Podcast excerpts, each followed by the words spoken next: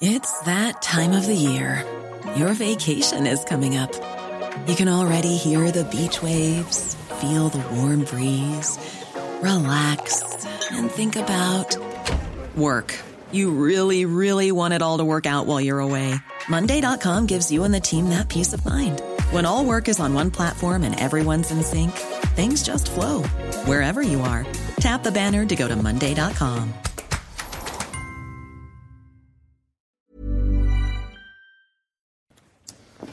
Bonjour à tous, merci encore de votre fidélité. Très très heureux de vous retrouver pour ce nouveau numéro de Midi News Weekend. On est ensemble, vous le savez, pendant une heure pour faire le point sur l'actu de ce samedi avec Kevin Bossuet.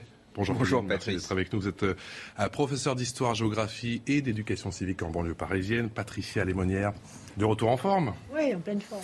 Grand reporter Yves Bourdillon, bonjour. Vous êtes, euh, pardon, vous êtes journaliste au service international des échos et Alexandre, Alexandre Zevakov, ancien conseiller ministériel. Et vous êtes également historien et via Skype. Bonjour, général Jean-Paul Paloméros. Vous êtes euh, ancien chef d'état-major de l'armée de l'air et ex numéro 2 de l'OTAN. On parle bien sûr de l'Ukraine, on est à deux mois de guerre. Dans un instant, juste après le rappel des titres avec Mickaël Dorian. L'ONU accuse la Russie de possibles crimes de guerre. Dans un communiqué, la haut commissaire aux droits de l'homme a déclaré que lors de ces huit dernières semaines, le droit humanitaire international n'avait pas seulement été ignoré, mais qu'il avait tout simplement été jeté par-dessus bord. L'ONU dénonce aussi les bombardements russes sur des zones peuplées, tuant des habitants et détruisant des hôpitaux et des écoles. Nouveau rebondissement dans l'enquête sur la disparition de la petite Madi. Un suspect a été mis en examen. Les autorités allemandes affirment avoir des preuves de la culpabilité d'un pédophile multirécidiviste qui purge actuellement une peine de prison pour viol. En 2007, la fillette avait disparu à Praia da Luz au Portugal où elle passait des vacances avec ses parents. Sa photo avait fait le tour du monde. Et puis la nuit dernière, le carnaval de Rio était de retour après deux années d'absence liées à la Covid-19. Rio de Janeiro qui a renoué avec ses défilés de costumes majestueux de plumes et de paillettes. Cette année, le thème choisi par les écoles de samba est la lutte contre le racisme. Michael Dorian, deux mois de guerre. Les Russes lèvent le voile sur leurs objectifs, vous le savez, le Donbass et le sud du pays. Là-bas, les bombardements s'intensifient et sont pour le moins imprévisibles. Certains tentent de fuir les combats, d'autres restent au péril de leur vie, et cela à quelques encablures de la ligne de front. Sibylle de lettres. C'est un petit îlot de normalité au milieu du chaos. À Lysychansk, à 14 km du front, le marché couvert de la ville est encore ouvert. Tetiana y vend du pain, un devoir pour cette femme de 45 ans. Ça fait 20 ans que je travaille ici. Comment puis-je partir et laisser les gens simplement sans pain? Si je n'étais pas là, que mangeraient-ils Malgré les risques de bombardement, ils sont des dizaines à venir se ravitailler ici chaque jour. Si les Russes gagnent, tout changerait, tout. Ce serait le Moyen Âge, ce serait l'oppression. Nous ne voulons pas de ça. À quelques kilomètres de là, à Severodonetsk, les derniers civils se sont regroupés dans le sous-sol de cette usine. Face à l'aggravation de la situation, les plus fragiles sont évacués par la Croix-Rouge. Nous continuons à évacuer, mais souvent les personnes qui sont restées ne veulent pas partir. Elles nous disent, nous sommes nés ici, nous mourrons ici. Les bombardements résonnent au loin, alors que la guerre entrera dimanche dans son troisième mois, aucune trêve ne se dessine. L'objectif de l'armée russe, établir un contrôle total sur le Donbass et le sud de l'Ukraine. Général Jean-Paul Paloméros, euh, le Donbass, c'est le sud du pays. Est-ce que cela fait sens? Est-ce que vous avez été surpris par euh, euh, le fait que les Russes lèvent le voile sur leurs objectifs militaires? Oui, alors il faut, il faut se méfier quand même dans, dans ces affirmations. Euh, parce qu'il peut y avoir une part d'intox, si je puis m'exprimer ainsi. Bah, le sud de l'Ukraine, ça ne veut pas dire grand-chose, si vous voulez. Est-ce que c'est le sud, du côté du Donbass, du côté de Mariupol, euh, qui sont en train quand même euh, de conquérir, plus ou moins euh, Ou alors plus loin, et alors là, on parlerait plutôt du sud, du sud-ouest.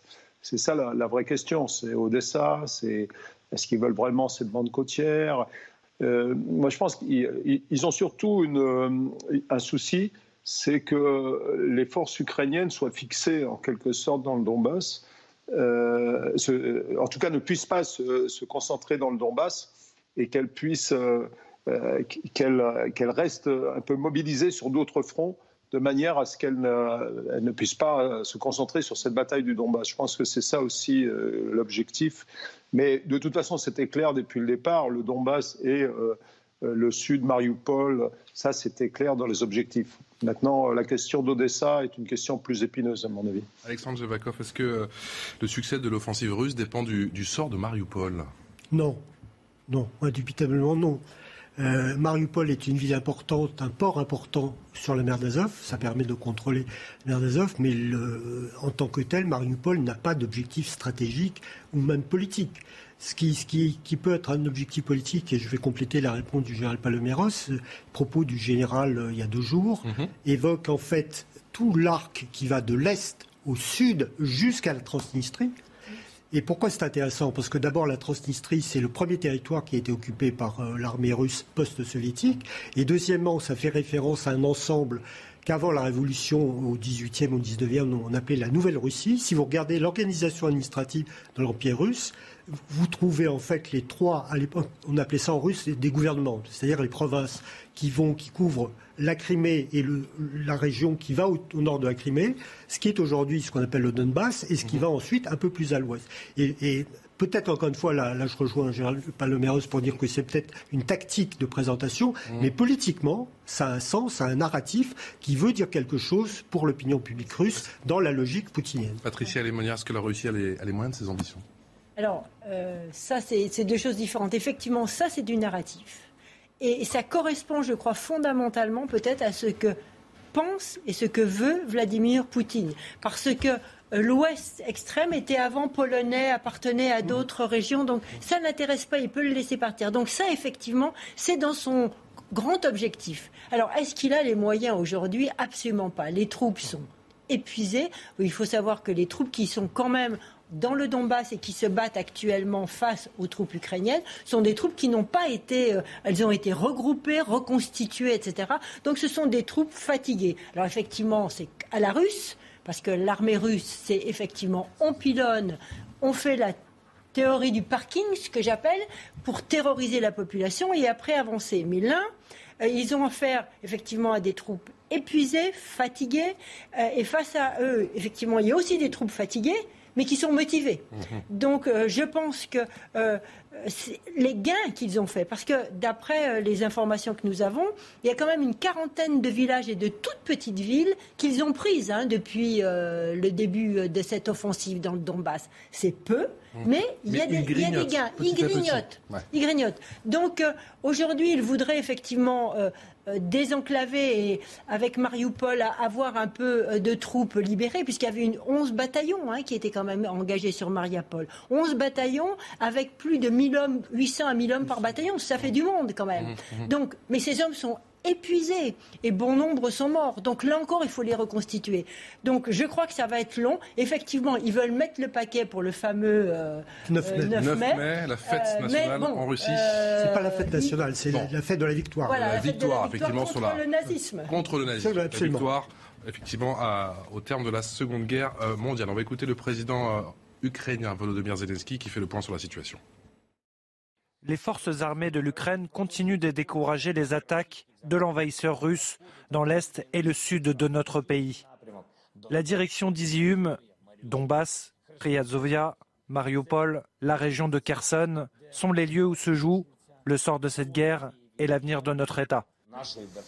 Yves Bourdillon, Mariupol, ce serait une victoire euh, d'envergure, une victoire suffisante pour cette date dont on parlait du, 9 mai pour, pour, Poutine Sans doute pas suffisante, puisque effectivement, symboliquement, ça serait fort, puisque c'est un port sur la mer d'Azov qui est encerclé depuis euh, deux mois, mmh. mais il faut beaucoup plus pour euh, Vladimir Poutine. Si tenté, on lui prête l'intention le 9 mai d'annoncer une victoire, mmh. euh, mais depuis Moscou vient depuis quelques jours plutôt d'autres rumeurs, qui est que le 9 mai, il annoncerait plutôt l'entrée en guerre, non pas une opération ah. militaire spéciale. Son joker, donc fini l'opération spéciale on, passe à autre chose parce que oui, il pourrait dire maintenant il faut passer à une guerre pour dénazifier, comme il dit le, régime ukrainien. Qui Et donc mobilisation générale. Oui. Par exemple, oui. Euh, en tout cas, s'il veut avoir une victoire d'ici le 9 mai, c'est très compliqué parce qu'il n'en a pas les moyens, effectivement. Il peut faire un rouleau compresseur d'artillerie, c'est ce qu'il essaye de faire depuis huit jours, mais les forces ukrainiennes font le dos rond, comme elles le font très bien depuis deux mois, et il est peu probable qu'il arrive à s'emparer du Donbass, où il a massé effectivement un grand nombre de bataillons, 86 je crois, mais qui sont euh, épuisés, qui sont d'ailleurs les restes de bataillons qui ont subi des défaites dans le nord du pays, qui donc ne, sont pas tous opérationnels. Donc effectivement, Mariupol, s'il arrive à prendre euh, l'usine d'Azovstal, euh, ça serait une victoire, mais il faut bien voir qu'il a arrêté l'assaut, parce qu'il sait qu'il perdrait énormément d'hommes dans ce dédale. Donc le siège, on attend. Oui, mais le siège peut tenir, parce que ça fait deux mois. Alors je ne sais pas s'ils seront ravitaillés en, eau, euh, en munitions, mais ils, se montrent très résilients. Les sièges en Russie, on connaît. Hein, Leningrad a tenu un an et demi. Hein. Kevin Bossuet. Oui, on se rend compte de la faiblesse de l'armée russe Souvenez-vous, au mois de février dernier, il y avait quand même cinq fronts qui ont été ouverts et Vladimir Poutine a été obligé de reculer. Si on prend un autre exemple qui est euh, celui de la guerre en Afghanistan, les Russes ont perdu 15 000 hommes. Là, au bout de quelques semaines, on en est quand même à 20 000 hommes. Donc on voit bien que euh, l'armée russe est quand même euh, en difficulté. Et puis on a vu à quel point cette armée, qu'on pensait être comme étant grandiloquente, en fait, a connu de grandes difficultés au niveau de la logistique, au niveau du renseignement, peut-être même au niveau de l'encadrement, parce qu'il y a beaucoup de soldats, de jeunes soldats qui sont livrés à eux-mêmes avec un problème d'alcoolisme qui est évidemment important. Et si jamais la, guerre avait été une réussite pour Vladimir Poutine, peut-être qu'il n'y aurait pas eu euh, tous ces crimes de guerre et tous ces crimes contre l'humanité. Donc on sent bien que Vladimir Poutine est en difficulté et quand il parle euh, au niveau international, il parle d'abord à sa propre opinion qu'il cherche évidemment à rassurer avec cette optique en effet qui est le 9 mai parce que c'est une date symbolique euh, pour les Russes, et en plus c'est une date tellement symbolique, ça transcende les clivages sociaux, etc. Il faut absolument qu'il mette en avant une victoire pour rassurer sa bague, pour rassurer les élites, les oligarques, et c'est ce qu'il essaye de faire ici, même s'il n'en a pas les moyens. Donc on est là dans de la pure propagande. Général Paloméros, euh, Mariupol, c'est peut-être une question de temps. Odessa, c'est une autre paire de manches, si je puis dire? Oui, pour, reprendre ce qui était dit le 9 mai, moi je pense que ce n'est pas anecdotique évidemment, mais comme de toute façon euh, Poutine maîtrise totalement l'information interne, la bataille de l'information interne, il pourra déclarer ce qu'il veut en gros. Hein. Euh, si les Russes le suivent, euh, sera une magnifique victoire parce qu'il aura avancé ici, parce qu'il aura pris Mariupol, qu'il aura cerné. Enfin, mais pour reprendre à votre question, oui. Alors Odessa, euh, c'est un gros morceau quand même. Hein. Il faut voir un peu le contexte euh, géopolitique, géologique, géographique. Euh, il y a beaucoup d'eau. donc les, Ukrainiens peuvent se défendre, là, il n'y a, pas de souci. Et en plus, les Russes font déjà un blocage de fait de l'activité ukrainienne. Et moi, pour moi, le, deuxième souci, là, c'est cette économie ukrainienne qui est étranglée de, de toutes parts et, euh, combien de temps peut-elle résister à, ce blocus hein? Parce que autant à Mariupol, Poutine est en train de, cerner cette fameuse usine et, de faire le siège. C'est un peu le cas pour toute l'Ukraine en ce qui concerne son économie. Donc, euh, fort heureusement, on continue à pouvoir, pouvoir transférer de, l'armement. Ça, c'est un sujet intéressant. Mais euh, autrement, je pense que le, vrai sujet, pour moi, il est là. C'est combien de temps les Ukrainiens vont pouvoir durer et quels efforts il va falloir fournir pour les aider. Alexandre Gevakov, vous l'avez un petit peu euh, euh, effleuré tout, à l'heure, mais est-ce que la, Moldavie a, des raisons de s'inquiéter aujourd'hui? Il faut toujours se méfier du voisin russe, ça c'est un principe de base. Et je crois d'ailleurs que compte tenu des déclarations faites par le général dont on parlait tout à l'heure, je crois que l'ambassadeur russe a été convoqué par les autorités moldaves. Après, il y, a, aussi le fait que la Moldavie a les rapports qu'on connaît avec l'Europe. Donc ça veut dire que là, on parle, la, la, situation n'est pas la même euh, pour Moscou quand on parle de la Moldavie. Donc ça, c'est un point qui, à mon avis, euh, que Moscou a bien en tête. Avec cette, euh, affaire de la Transnistrie, si je puis dire, les Moldaves ont raison d'être inquiets ou pas? Moi, je pense que les, Moldaves ont raison d'être inquiets, et, pas que les Moldaves, en fait, parce que euh, moi, je pense que dans le projet euh, poutinien, c'est vraiment une lutte contre, euh, contre l'Occident. C'est quelque chose qu'il montre depuis très longtemps. on a vu, il, a, il a créé ces groupes de jeunesse pour embrigader les, les, les, écoliers. Il, a, il a préparé les sanctions. le projet, à mon avis, est ancien et il est vraiment habité. Et, et je le pense pense pas que qu'il soit fou. Enfin, je veux dire, euh, je pense qu'il a peut-être euh, un raisonnement à lui, mmh. mais je pense qu'il est vraiment, il, est, il est logique, il est, habité par un, par un raisonnement de, de lutter contre cet Occident qu'il considère totalement décadent, et lui, au contraire, se pense effectivement le, le représentant d'une population blanche, élitiste, qui peut défendre les valeurs par rapport à un monde, à un monde plus global. Et on ne va pas, euh, euh, je pense qu'on va vers la reconstitution d'un monde très bipolaire, en fait, entre euh, des régimes populistes presque autoritaires, enfin des régimes très autoritaires, où on voit d'ailleurs la Chine, l'Inde, des pays africains. Enfin, il n'est pas isolé du tout face à un Occident. Et nous, on se gauze euh, de, nos valeurs, mhm. mais euh, il faut qu'on aille un peu plus loin, il faut qu'on les défende, qu'on démontre ces valeurs, à quel point elles sont importantes. Et aujourd'hui, on arme mais on ne défend pas assez peut-être nos valeurs. On va pas dans un instant. Yves Bourdillon. Oui, puisqu'on commentait à l'instant les objectifs annoncés par le chef du commandement militaire euh, sud de la Russie de tenir tout le sud, il faut bien voir, distinguer entre les objectifs, disons, tactiques à court terme, les batailles, et puis l'objectif stratégique plus général, le projet de Vladimir Poutine sur les objectifs tactiques. Il faut d'ailleurs noter que la décision de, tenir tout le sud de l'Ukraine, en fait, ils, tiennent déjà Kherson. Ils tiennent déjà une bande de terre très considérable. Ce qu'il y a de nouveau, c'est qu'ils assument de peut-être, peut-être, ultérieurement poussé jusqu'en Moldavie. Quant à l'objectif général, et bien entendu, ça va bien au-delà du Donbass, c'est de faire rentrer l'Ukraine dans euh, la sphère d'influence russe, c'est-à-dire d'en faire un vassal absolu. Et il y avait un autre objectif qui a été assumé en janvier, mm. qui a été un peu oublié depuis, mais qui est certainement dans sa tête, c'est de faire reculer l'OTAN sur les frontières pré-1999. Donc ça s'intègre dans un schéma de lutte à mort contre l'Occident. 13 heures passées de 15 minutes. Le rappel des titres, la Minute Info avec Mickaël Dorian. En Pologne, 10 personnes sont toujours portées disparues à la suite d'un accident survenu dans une mine de charbon. Selon la compagnie, une secousse se serait produite cette nuit à 900 mètres de profondeur. Il y aurait ensuite eu une importante fuite de méthane. Il s'agit du deuxième accident en 4 jours dans une mine en Pologne. Mercredi, un coup de grisou avait provoqué la mort de 5 personnes. Le prix du verre flambe, principal facteur la hausse des prix du gaz utilisé dans les fours destinés à la préparation du verre. Une situation qui inquiète les producteurs de boissons alcoolisées. La Fédération des industries du verre se refuse toutefois à parler de pénurie. Et puis c'est le début des vacances de printemps pour la zone C, la dernière à partir cette année. Et sur les routes, selon Bison Futé, c'est vert dans le sens des départs et des retours ce samedi. Demain, ce sera orange en Ile-de-France dans le sens des départs et vert sur tout le territoire dans le sens des retours.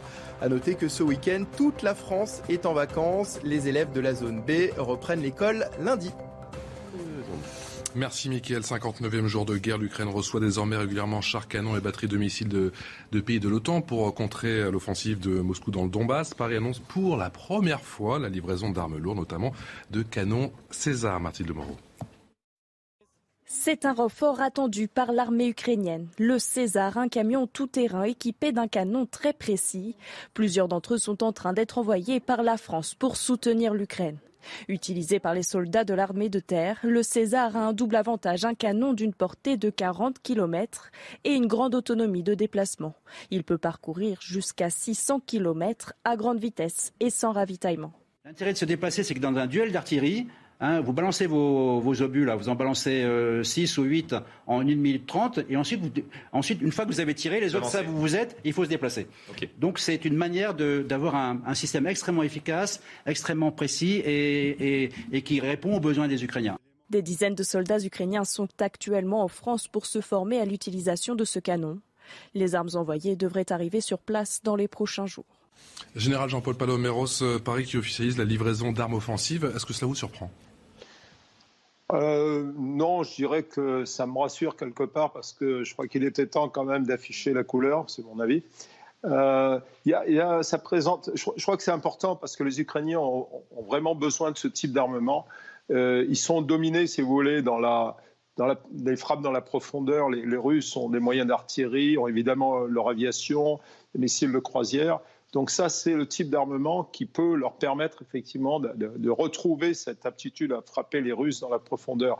Ça présente quand même, là on est dans une, période où il y a un vrai défi euh, logistique pour les Ukrainiens. C'est que d'un côté, Ils ont du matériel plutôt russe, soviétique, disons.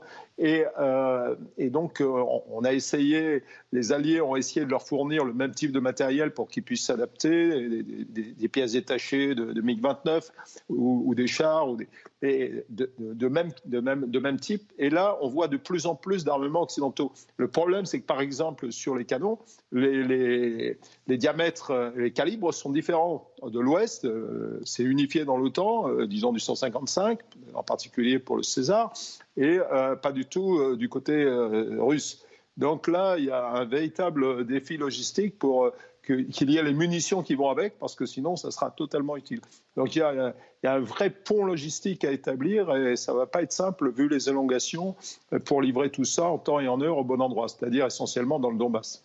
Alexandre Javakov, il y a un défi logistique, comme le disait le général Paloméros, mais également un, un défi de, formation Oui, exactement. J'attendais que le général le fasse, mais merci de, me donner l'occasion de le faire. Et c'est pour ça d'ailleurs qu'un camp bien connu dans le sud de la France, dans, le Var, mm. euh, reçoit euh, un certain nombre d'officiers ukrainiens pour euh, qu'ils soient formés aux méthodes du CERF. Mais encore une fois, quelles que soient les qualités de ces officiers, il leur faut quelques jours, voire peut-être quelques semaines pour maîtriser. Donc ça veut dire que le temps, le temps court. Et puis l'autre sujet qui, qui s'impose aussi à tout le monde, c'est est-ce qu'on ne devient pas euh, co-belligérant. Bah. Ça, c'est un sujet qui est quand même euh, non C'est pour ça que jusqu'à présent, on se faisait plutôt discret Exactement, sur la d'armes. Voilà, et, là, là, on franchit une étape, mmh. et effectivement, euh, c'est très bien d'assumer, comme le dit le général Paloméros, les responsabilités qui sont les nôtres, mais, mais, mais voilà, il faut être sûr des conséquences de, de cette évolution. Patricia Lémonière. Oui, on teste en fait, euh, parce que Vladimir Poutine. comme Poutine, c'est ça exactement. Oui, on est dans le rapport de force. Je pense que Vladimir Poutine ne comprend que le rapport de force. Bien sûr. Et donc, il nous a menacés. Au début, on était tétanisés, sauf les Britanniques et, les Américains qui se sont dit euh, on y va parce que c'est dans leur mentalité. Bah, surtout euh, ils sont pas là. Et puis, voilà. Et déjà, les, les, Britanniques avaient déjà, avant la guerre, envoyé 1000 missiles voilà, anti-chars. Donc, voilà, ça avait été déjà fait. Ils avaient pris les, les devants. Mais nous, on, est face à une double problématique. Un, euh, nous croyons euh, au niveau de l'État français, on pensait que euh, on pouvait s'entendre, garder une voie de négociation, faire faire quelque chose avec la Russie. Là, je crois qu'on s'est aperçu que c'était un peu un peu difficile de, parler et, de faire bouger Vladimir Poutine pour l'instant sur les lignes que nous souhaitions, sur lesquelles nous souhaitions lui, quand il dit qu'il négocie, il continue à faire la guerre. Voilà, il continue à faire la guerre. Donc là, on a un peu compris, mais on a un deuxième problème, c'est que et le rapport du Sénat l'a très bien dit, notre armée mmh. n'a pas de stock. Mmh on manque de stock. Alors on va envoyer quelques missiles, effectivement, mais ça n'aura rien à voir avec ceux qui ont été envoyés par les, par les Américains et, les Anglais. Parce que le rapport du Sénat était très clair, l'armée française, euh, elle n'a pas cette stock. Il faudrait, il serait grand temps qu'elle les reconstitue. Et là, on envoie euh, ces fameux euh, canons César. Alors là, peut-être j'aimerais avoir l'avis d'un spécialiste que je ne suis pas. Le canon César a un gros avantage, il tire très précisément à un mètre, donc il ne fait pas de victimes collatérales. Il tire à 40 km donc c'est parfait. Mais quid de son déplacement rapide? Parce que moi, sur le terrain, j'étais avec euh, des unités, euh, justement, euh, russes, en fait, dans le Donbass en 2015, qui étaient avec six camions de Katusha, enfin des, des orques de Staline, mhm. qui lâchent avec chacune 20 ou 40 missiles chargés chacune. Je peux vous dire qu'une fois qu'ils avaient euh, targeté, enfin ciblé, et que les tirs étaient partis, ils avaient deux minutes pour décamper. Parce que l'autre, en face, il sait où vous êtes, il tape. Je ne sais pas si mon canon César peut partir en deux minutes. Je demande Réponse euh, du, du général Paloméros, peut-être si, si, il a, il a été conçu euh, dans cet esprit. Hein. Ça nous avait pas, ça n'avait pas échappé aux concepteurs de, de, cette artillerie de nouvelle génération. Donc oui, bien sûr, il est très précis et il se déplace rapidement. Je pense que même c'est un armement assez léger pour se déplacer dans de bonnes conditions, y compris en Ukraine avec les conditions météorologiques actuelles. À quoi vous attribuez, attribuez, Yves Bourdillon, ce, ce, changement, si je puis dire, dans le narratif français? Puisqu'on on, s'est fait plutôt discret. Il y a eu quelques histoires, on ne va pas le rappeler, dans une période d'égalité totale, on ne va pas parler de politique.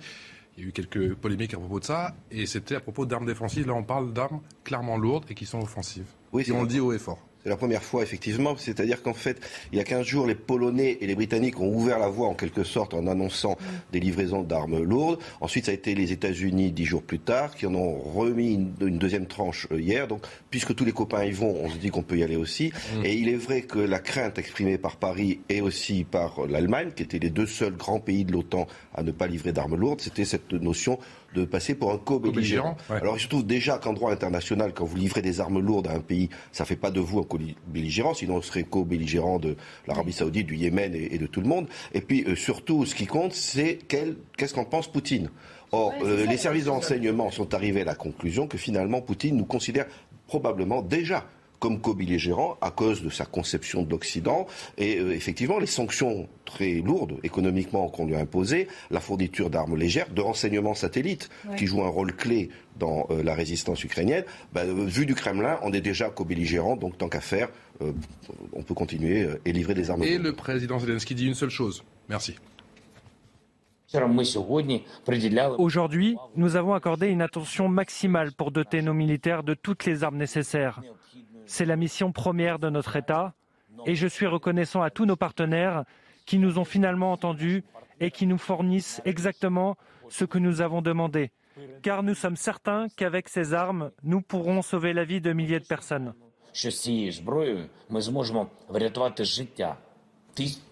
C'est pas le genre de message, Kevin Bossuet, qui va, être, euh, qui va plaire à Vladimir Poutine. Ah mais c'est certain, mais euh, Zelensky ne fait que défendre les intérêts de son pays. On a vu au cours des derniers jours à quel point il n'hésitait pas à faire de l'ingérence dans euh, les démocraties euh, occidentales et plus particulièrement dans le cadre de l'élection présidentielle française. Alors après, ce qu'il faut dire aussi, c'est que si l'armée ukrainienne tient, c'est parce qu'on aide l'armée ukrainienne et cela depuis 2014. L'OTAN a entraîné des soldats, a fourni beaucoup d'armements, donc certes l'Ukraine ne fait pas partie de l'OTAN, mais l'OTAN fait partie de l'Ukraine en quelque sorte. Et la question qui se pose, c'est euh, jusqu'à quand Vladimir Poutine va accepter cela? Parce qu'il y a la question en effet de la co-belligérance. Là, je pense qu'il accepte cela parce qu'il n'a pas intérêt à ce que ça s'embrase, mais ça peut s'embraser à tout moment et on peut à tout moment rentrer dans une troisième guerre mondiale si cela euh, dérape. Moi, c'est ça qui me fait peur. Et quand on dit qu'on n'est pas en guerre, certes, on n'est pas en guerre directement, mais qu'on voit l'ampleur des sanctions euh, au niveau économique, mais même vis-à-vis des Russes en Europe, quand je vois que certains sportifs russes ne peuvent pas participer au tournoi de Wimbledon, évidemment que nous sommes dans une forme de guerre indirecte et peut-être ça va beaucoup trop loin parce que ne confondons pas le pouvoir poutinien et le russe euh, dans leur globalité. La France qui dit officiellement qu'elle livre des armes lourdes, des armes offensives à l'Ukraine. Est-ce que vous faites le lien avec ce qui s'est passé au Mali avec euh, les milices Wagner? On en parle dans un instant. À tout de suite. Midi News, la suite. Merci encore de votre fidélité. Kevin Bossuet, qui est professeur d'histoire, Patricia Allémonière, qui est grand reporter, Yves Bourdillon, qui est journaliste au service international des échos, et Alexandre Jevakov, qui est ancien conseiller ministériel, historien. Le général Jean-Paul Palomero, c'est toujours avec nous, via Skype. Et oui, il est là, le général, ancien chef d'état-major de l'armée de l'air, ex numéro 2 de l'OTAN. On en vient à présent à cette euh, affaire, cette histoire de vrai faux charnier, à cette au Mali, mais c'est juste après le rappel des titres de l'actualité. En Ukraine, une nouvelle tentative d'évacuation de civils a commencé depuis le port de Mariupol, contrôlé en grande partie par l'armée russe. La vice-première ministre ukrainienne a indiqué sur les réseaux sociaux qu'ils essayaient d'évacuer les femmes, les enfants et les personnes âgées, précisant que les civils avaient commencé à se rassembler près d'un centre commercial de la ville. Cet après-midi, une marche blanche est organisée à Rennes pour rendre hommage à Marie, victime de féminicide. Cette femme de 45 ans a été tuée par son mari la semaine dernière devant ses deux enfants. En France, depuis le début de l'année, 39 femmes ont été tuées par leur conjoint ou leur ex-conjoint. Et puis football, les Parisiens ne sont plus qu'à un point du titre. Un match nul leur suffira donc ce soir face à Lens. Match à 21h dans le cadre de la 34e journée de Ligue 1. Le PSG vise son dixième titre de champion de France, record détenu jusqu'ici par les Verts de Saint-Etienne. Michael Dorian, on en vient donc à ce, cette affaire de vrai faux charnier au Mali entre Paris et Moscou. La guerre de l'information se durcit. L'armée française affirme avoir filmé des mercenaires russes en train d'enterrer des corps pour faire accuser plus tard justement ces soldats. Une étape de plus dans la guerre informationnelle. Laura Cambo. Ces images ont été filmées par un drone de l'armée française au Mali. On distingue 11 hommes en tenue militaire ils ensevelissent une dizaine de dépouilles. Une scène décryptée par l'état-major français, comme le raconte cet ancien général. On s'est rendu compte avec les images ramenées par le, drone Reaper de l'armée de l'air que les, mercenaires de Wagner étaient en train de faire une mise en scène euh, d'un charnier euh, pour discréditer l'armée française qui quittait le site de Goussy où elle a passé plusieurs années. La milice Wagner assure notamment les intérêts du Kremlin à l'étranger. C'est sûrement elle qui agit derrière ce compte Twitter, probablement faux. Il publie cette vidéo des mêmes atrocités. Cette photo, elle, est accompagnée de ce commentaire. C'est ce que les Français ont laissé derrière eux quand ils ont quitté la base à Gossi. La Russie a tenté une attaque informationnelle. En répliquant avec les vidéos aériennes, la France l'a prise en flagrant délit de manipulation. C'est un coup, un coup tactique qui montre qu'on a décidé de se défendre, de ne pas se laisser faire. L'Afrique est devenue une priorité, en particulier cette région de l'Afrique pour la Russie. Et dans cette région de l'Afrique, c'est la France qui est la puissance dominante, donc euh, ils veulent nous mettre dehors. Lors du départ de l'armée française du Mali, l'état-major avait prévenu s'attendre à ce type d'attaque. Paris a décidé son retrait en février, sur fond de tension entre la France et la junte militaire au pouvoir. Alexandre Jevakov, est-ce que la guerre informationnelle est en train de se durcir entre Paris et Moscou? Et ça fait des années qu'elle existe. C'est qu'un exemple? C'est un exemple et ce que je salue, c'est effectivement le savoir-faire de l'état-major euh, des armées françaises. Et, là, là où on change, c'est pas tellement une question de, durcissement. De, ce qu'on change, c'est qu'on rend public un certain nombre de choses. Et c'est là où effectivement on. Donc on répond quoi. On répond et on fait savoir qu'on répond et on fait savoir qu'on est prêt encore une fois à utiliser d'autres armes. C'est ce qu'ont fait les Américains au début de l'opération ukrainienne en rendant euh, public un certain nombre de données. Là, euh, nous euh, Français, nous nous utilisons en quelque sorte également les publicités et je pense que c'est plus que temps de le faire. Dans le domaine de la guerre informationnelle, euh, Général euh, Paloméros, est-ce que la, France est en train de, changer de, de stratégie, si je puis dire? Oui, ça fait quelques années qu'on a bien perçu. Euh, d'ailleurs, dans l'OTAN, dès 2014, on avait lancé toute une, euh, initiative là-dessus.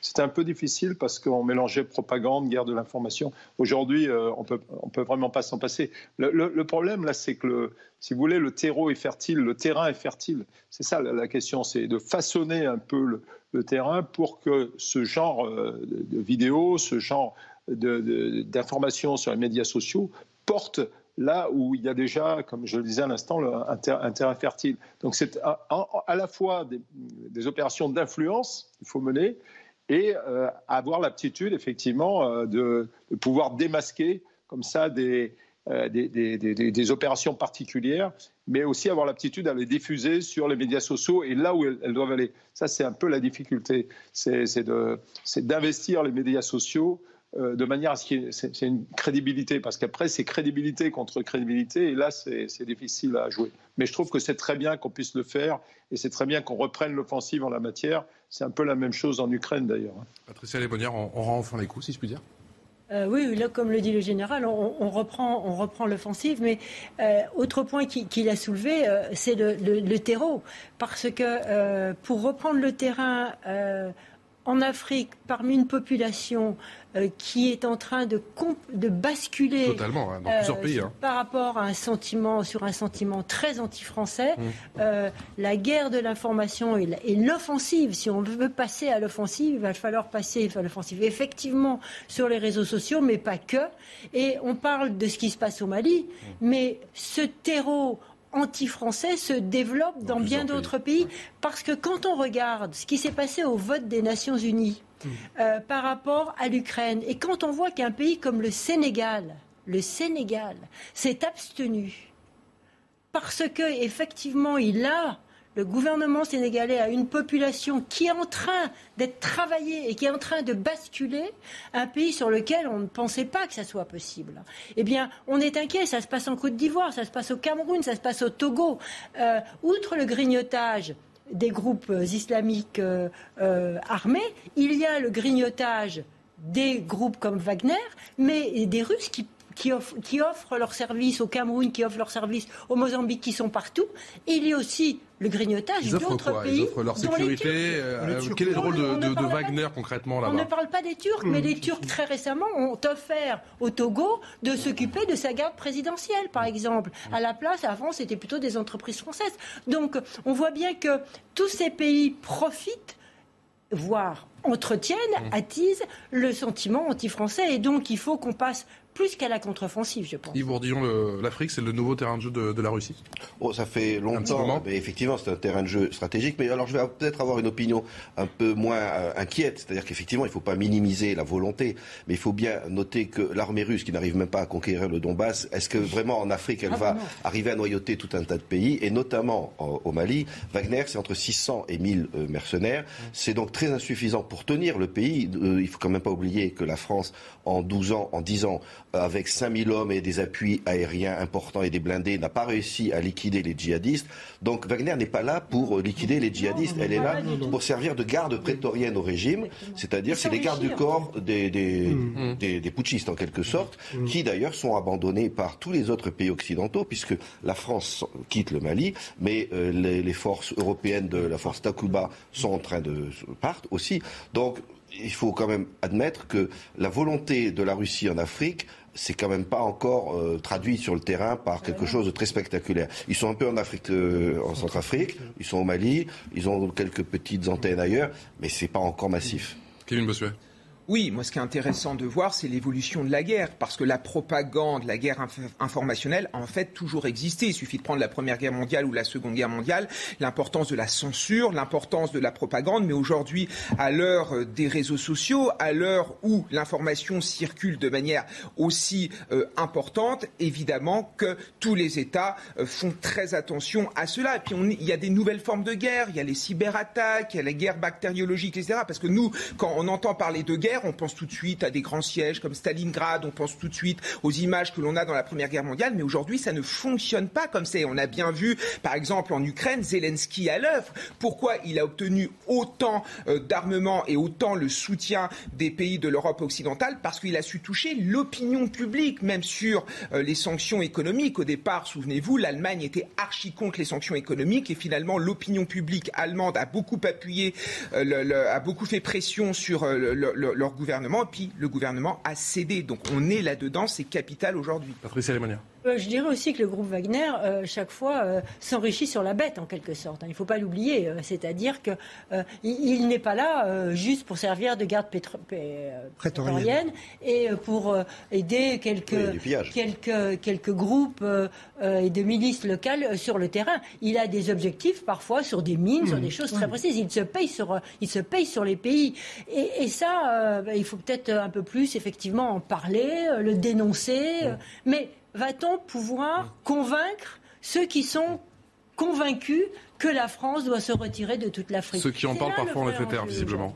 Ceux qui en parlent parfois, on le fait taire, visiblement. Est-ce que, euh, Alexandre Jevakov, vous faites euh, ce lien entre l'officialisation de, de, la livraison d'armes offensives dont on parlait tout à l'heure euh, par l'armée française à l'Ukraine et cette affaire au Mali avec les Wagner ou c'est un peu trop tiré par les cheveux? Non, je, enfin, je n'oserais pas tirer, vous dire, reprocher de tirer ça par les cheveux. Mais euh, bien vu. non, non, je crois simplement c'est un hasard, euh, peut-être. Euh, peut c'est un hasard de calendrier. Vous un hasard de calendrier, je pense. Les Français quittaient Gosni, donc c'était trop beau. Oui, bien sûr, c'est l'occasion. Général Paloméros, vous aussi, vous ne faites pas de lien entre ces, ces deux affaires, le fait de livrer des, des armes offensives à, l'Ukraine, effectivement des armes offensives par, par, la France, et cette affaire au Mali avec la milice Wagner. Non, je, crois qu'on aurait tort de sous-estimer aussi la présence chinoise, hein, qui par d'autres moyens euh, utilise du soft power, comme on dit. Non, les, Russes ont des limites, euh, c'est clair. Euh, et je suis, non, je suis tout à fait d'accord avec ce qui vient d'être dit. J'ai rien à rajouter là-dessus. Des, militaires ukrainiens formés au Royaume-Uni d'après Boris Johnson, le Premier ministre britannique, qui pense que la guerre est partie pour durer jusqu'à au moins fin 2023. Écoutez-le. Ce qui est triste, c'est que c'est une possibilité réaliste, bien sûr. Poutine a une armée très importante. Il est dans une position politique très difficile parce qu'il a fait une gaffe catastrophique. La seule option qu'il a maintenant est de continuer à essayer d'utiliser son approche épouvantable et écrasante, avec l'artillerie, pour essayer d'écraser les Ukrainiens. Et il est très proche de sécuriser un pont terrestre à Mariupol maintenant. La situation est, j'en ai peur, imprévisible à ce stade. Nous devons juste être réalistes à ce sujet. Jean-Paul Paloméros, la guerre s'annonce longue, nous dit euh, Boris Johnson, euh, ce n'est plus un secret. Est-ce que les Occidentaux vont pouvoir longtemps soutenir à ce pays qu'est l'Ukraine? Oui, les prévisions de Boris Johnson, bon, euh, c'est des prévisions. Hein. Moi, je n'ai pas de boule de cristal, lui non plus. Euh, je ne pense pas que ça, se joue comme ça. Soit les forces russes, on le disait tout à l'heure, réussissent à, se reconstituer à un certain niveau et ils vont à un moment donné faire une percée, euh, mais les, forces ukrainiennes ont leurs limites aussi. Je crois que le vrai problème pour le président Zelensky, c'est sa stratégie maintenant par rapport à ce qui se passe sur le terrain dans le Donbass. C'est où il engage ses forces Bon, qu'il perde quelques villages, ça c'est pas très grave, mais où est sa ligne de défense ultime? Et il l'a certainement très bien choisi. Et euh, quel est le volume de force qu'il laisse aussi pour protéger le reste de l'Ukraine, qui malgré tout doit continuer à être protégé. Euh, et puis les Russes ont, aussi cet avantage de pouvoir frapper à la profondeur, on l'a déjà dit tout à l'heure. Donc euh, moi je ne crois pas que ça dure très très longtemps, ça va durer dans, dans l'immédiat bien sûr, parce que le, rapport de force s'équilibre, parce que les, Russes se, renforcent, etc. Mais il va y avoir un moment où ça va basculer, à mon sens. Yves Bourdillon, quelle stratégie pour les Occidentaux si euh, la guerre est amenée à durer pendant plusieurs années, plusieurs mois, plusieurs années? Alors plusieurs années, bon, on va dire plusieurs mois. Plusieurs mois. Ça c'est normal parce qu'une guerre éclair, et bon, les Russes ont essayé, ça n'a pas marché. Mais les Occidentaux, ils vont certainement continuer cette stratégie, c'est-à-dire de fournir des armes lourdes qui vont probablement permettre au, au front ukrainien de tenir face aux classiques rouleaux compresseurs de l'aviation et de l'artillerie russe. Donc ça, ils vont continuer en montant en gamme en quelque sorte dans euh, les, les, les armes lourdes, les blindés et, les canons. Et puis il y a aussi la stratégie économique, c'est-à-dire les sanctions économiques euh, ah. sont importantes et qui vont euh, avoir un impact considérable sur l'économie russe, parce que pour l'instant on ne le voit pas, parce que les magasins sont achalandés en Russie et d'ailleurs c'est normal, on n'est pas là pour affamer les, les, Russes, qui serait un but de guerre immoral, mais les, des industries entières, comme notamment l'automobile, sont en train de, s'arrêter. Et euh, la, Banque centrale russe, d'ailleurs, a tiré l'alarme il y a quelques jours pour la première fois. Et donc, les sanctions, sans même parler d'embargo sur le pétrole, mais c'est aussi sur la table, mais les sanctions risquent d'empêcher Poutine, dans quelques mois, on va dire, de payer ses soldats. Kevin Bossuet. Oui, on parle de l'opinion publique russe. On s'est rendu compte que les Russes soutenaient évidemment Vladimir Poutine et qu'il y avait la plupart des oligarques également soutenaient Vladimir Poutine, mais il y a aussi la question de l'opinion euh, des pays de l'Europe occidentale. Parce que certes, aujourd'hui, il y a des sanctions, des sanctions, des sanctions. On voit des images des pauvres Ukrainiens, évidemment, euh, ça nous fait mal au cœur. Mais le jour où les Français vont se rendre compte à quel point ces sanctions vont avoir des répercussions dans leur vie quotidienne, sur le prix de l'alimentation, sur le prix du gaz, etc. Est-ce qu'il ne va pas y avoir aussi un retournement euh, de l'opinion publique contre les dirigeants occidentaux qui ont pris euh, ces, mesures-là? Donc euh, sur le long terme, ça risque en effet de poser problème dans le, cadre qu'est la démocratie. 13h passé de 45 minutes, le rappel des titres, Mickaël Dorian. Les infirmiers vont désormais pouvoir vacciner les 16 ans et plus sans prescription médicale, une extension de leurs compétences qui concerne les vaccins contre 15 maladies. C'est un premier pas vers plus d'autonomie pour la profession, a déclaré à l'AFP le président de l'Ordre des infirmiers, Patrick Chambordon. Au Mali, l'armée française assure avoir filmé des mercenaires russes en train d'enterrer des corps près de la base de Gossi dans le nord-est du pays dans le but, selon elle, d'accuser les Français une manœuvre de décrédibilisation de la force Barkhane, représentative des multiples attaques dont les militaires français font l'objet depuis de nombreux mois, a déclaré l'état-major. Et puis l'Italie devrait bientôt cesser d'acheter du gaz russe, déclaration du ministre italien de la transition écologique lors d'un déplacement en Angola, dont vous découvrez ici les premières images. L'Italie qui s'est lancée dans une offensive diplomatique en Afrique pour sortir de sa dépendance au gaz russe. L'Algérie et l'Égypte avant Pâques, le Congo et l'Angola cette semaine et le Mozambique le mois prochain. Et je souhaite rebondir sur ce dernier titre qui nous a été euh, livré par euh, par Michael Dorian. Est-ce qu'il faut imiter les Italiens? Est-ce que la, question de l'embargo sur le gaz russe va revenir sur la table tel un boomerang dans les prochaines semaines? Je crois qu'elle va revenir forcément en plus sur la table après les élections. Euh, va dire française, hein, Ah, parce que se passe quelque chose chez nous bon nombre, bon nombre de pays ont laissé sous-entendre, et aux États-Unis en particulier, si on lisait bien la presse, Mm. qu'effectivement cette question pouvait se reposer, se poser plutôt après les élections françaises. New York Times, Ce que l'on, ce que l'on voit, c'est qu'il y a une, une forme de préparation, même en Allemagne. Il y a quand même, ce qui est intéressant. Bon, l'Italie, c'est intéressant, mais est-ce que l'Union européenne, l'unité européenne, il ne faut pas que les pays avancent en disant moi j'y vais, moi j'y vais pas. Euh, On voit bien l'Italie, on voit la Hongrie complètement différente. Et, par rapport à Vladimir Poutine, ce qui est important, c'est de garder cette unité. Donc je crois que après les élections françaises, il va être urgent euh, de parler de, cette question et d'essayer de trouver soit un, un calendrier, parce qu'on le sait, euh, il n'y a que le pétrole et le gaz qui peuvent faire mal à plus court terme, si vous voulez. C'est vraiment là. Parce qu'avant que les gazoducs soient construits avec la Chine euh, et que le fameux la, la bascule sur la Chine se perd, il va quand même y avoir un peu de temps qui va se passer. Ça, ça, ça se fait pas par, par miracle. Donc, euh, effectivement, je crois que cette question va se reposer assez vite. On va venir petit à petit, Alexandre Javakov, sur cette euh, Oui. question de l'embargo sur le gaz Non, russe. mais je crois que ce que- ce qu'a dit Patricia Lemunia est parfaitement euh, euh, Exact. exact. Mais, mais derrière cette nécessité d'avoir un accord politique, encore faut-il que concrètement, on puisse trouver des solutions alternatives. Et solutions alternatives immédiates, il n'y en a pas 150. Euh, naturellement, c'est pas euh, euh, tout de suite l'éolien et autres énergies renouvelables. C'est effectivement le gaz liquéfié. Mais encore faut-il avoir les infrastructures nécessaires pour pouvoir récupérer dans les formes utilisables euh, ce fameux gaz qui vient des États-Unis, du Qatar ou d'ailleurs. Voilà. Et ça, on sait très très bien que là aussi, ça, ne- va pas se faire immédiatement. Donc on revient à la question qu'on posait tout à l'heure, qui comment va-t-on aborder la durée du conflit? Mhm. Yves Bourdian. Et garder l'unité. Il faut bien voir que le ministre italien qu'on vient de citer a prudemment dit à la fin de sa déclaration d'ici fin 2022. Voilà. Donc euh, il ne va pas couper tout de suite, non. il Les donne quelques mois. Ouais. Les Allemands non plus. Fin 2022, c'est dans pas longtemps hein, quand même. hein. Oui, en même Oui. temps, c'est pas dans les deux mois qui viennent qui Ouais, sont les moments clés euh, finalement du Voilà. conflit. Donc il faut bien voir qu'on est en train de mettre ça sur la table, mais ça va prendre un peu de temps parce qu'il faut trouver des alternatives. On ne peut difficilement se priver, par exemple, 8% du carburant euh, consommé en France vient de Russie. Euh, donc si jamais ces 8% disparaissent, la flambée des prix à la pompe, vous l'imaginez. Donc il faut trouver des alternatives en Norvège ou, ou ailleurs. Donc ça c'est le premier point. Mais il faut voir aussi que les hydrocarbures, évidemment, comme ça fournit la moitié des recettes en devises de la Russie, ça serait très, ça serait très rude pour la Russie. Mais il y a d'autres éléments. Par exemple, la Russie va être déclarée en défaut de paiement pour la première fois depuis euh, la révolution bolchevique euh, le 4 mai, très probablement, et il, il n'arrive plus à avoir accès à des, à des dollars à cause de sanctions du Trésor américain.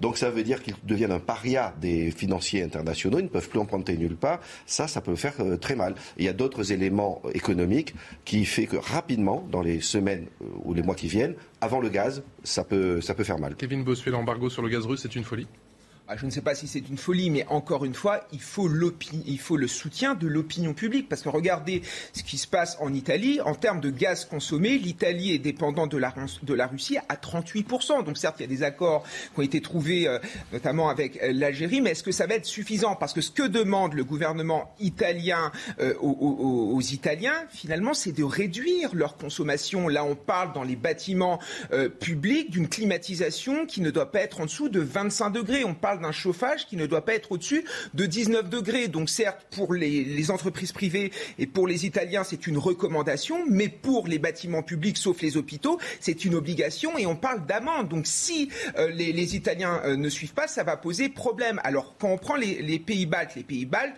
très tôt ont coupé euh, cette importation, mais parce que parce que ils ont très peur, les, les Estoniens, les Lituaniens, les Lettons. Donc ce n'est pas difficile de leur faire accepter ça par rapport au danger que représentent les Russes. Mais quand vous êtes un Italien et que vous êtes un Espagnol, vous considérez que le danger est beaucoup plus éloigné, donc c'est beaucoup plus compliqué à faire accepter. Euh, moi, je crois qu'il faut replacer cette, euh, ce qui se passe sur les embargos dans la perspective de l'affrontement de deux blocs. Parce que, euh, que dont je parlais de- au début de, de nos interventions, entre un bloc en- occidental et puis tout le reste pratiquement euh, du monde. Parce que l'on voit aujourd'hui que nos amis russes peuvent très bien emprunter euh, en Chine. On voit euh, par exemple que les Saoudiens de- disent aux Chinois Ah ben, on peut, euh, vous pouvez nous payer en monnaie euh, chinoise notre pétrole. On voit des, un- un- une modification, une chute de- du dollar étalon en quelque sorte, hein, qui, est, qui est progressivement. Alors là, je parle On en peut-être est loin, ouais. On en est loin, mais il Ouais. y, a, il y a- il y a ça. Ça se met en place. Il y a quelque chose qui, sur le plan des relations internationales, sur un plan monétaire, est en train de se mettre en place. Je ne parle pas des crypto-monnaies. Rapidement, euh, Général Paloméros, l'embargo sur le gaz et le pétrole russe, c'est la seule solution pour faire plier Vladimir Poutine sur le plan des négociations Pas du tout. La seule solution, euh, c'est la seule solution évidente, enfin évidente, celle qui, nous apparaît. Euh, les sanctions économiques, on n'a jamais euh, dans, une, dans une, logique stratégique, c'est extrêmement difficile de, d'évaluer l'impact. Moi, la, conclusion que je tire, si vous voulez, c'est que l'Union européenne doit enfin réfléchir de manière stratégique, globalement, aux enjeux stratégiques. C'est ça qui, qui, nous manque aujourd'hui. Euh, certains ont laissé tomber le nucléaire, d'autres pas, etc. etc. C'est ça la véritable perspective. Merci beaucoup. Merci à tous les cinq, Général Jean-Paul Paloméros, Alexandre Jevakov, Patricia Lémonière, Yves Bourdillon et Kevin Bossuet pour cette heure délicieuse, même si le sujet est ô combien sensible et grave en votre, en votre compagnie. Merci à tous les cinq. Excellente journée. Tout de suite, la belle équipe avec Anthony Favali. Retrouvez tous nos programmes et plus sur cnews.fr.